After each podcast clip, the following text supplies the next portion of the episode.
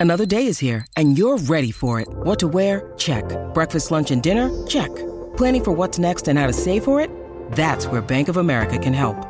For your financial to dos, Bank of America has experts ready to help get you closer to your goals. Get started at one of our local financial centers or 24-7 in our mobile banking app.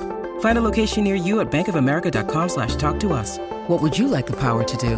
Mobile banking requires downloading the app and is only available for select devices. Message and data rates may apply. Bank of America and a member FDIC. When you need mealtime inspiration, it's worth shopping Kroger, where you'll find over 30,000 mouthwatering choices that excite your inner foodie. And no matter what tasty choice you make, you'll enjoy our everyday low prices, plus extra ways to save, like digital coupons worth over $600 each week. You can also save up to $1 off per gallon at the pump with fuel points. More savings and more inspiring flavors make shopping Kroger worth it every time. Kroger, fresh for everyone. Fuel restrictions apply.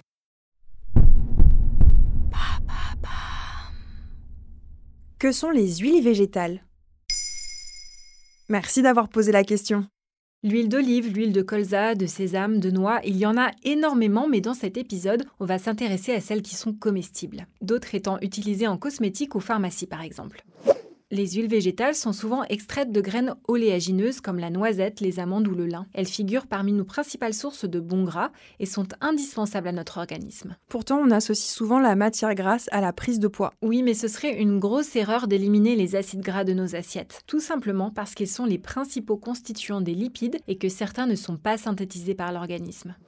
Concrètement, ça veut dire qu'il faut aller les chercher dans l'alimentation, bien sûr. Et je crois qu'il y a aussi une histoire d'acides gras saturés ou insaturés. Comment on fait pour euh, faire le tri? Les acides gras dits saturés sont généralement d'origine animale, le beurre par exemple.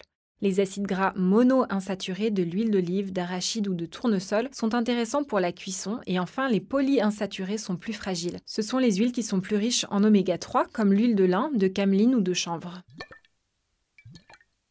Ça veut dire qu'il faut les utiliser à froid, en salade tout simplement, pour ne pas détruire les oméga 3.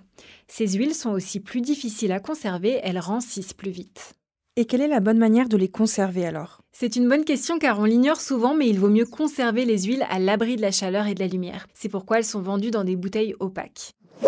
Elles sont aussi sensibles à l'oxydation, donc pour vos huiles, préférez le frigo ou sinon le placard. On parle beaucoup euh, des bienfaits du régime méditerranéen à base d'huile d'olive. Alors, l'huile d'olive a des avantages pour le système cardiovasculaire, mais toutes les huiles végétales sont intéressantes. Les huiles riches en oméga 3 ont un pouvoir anti-inflammatoire et sont protectrices pour le cœur.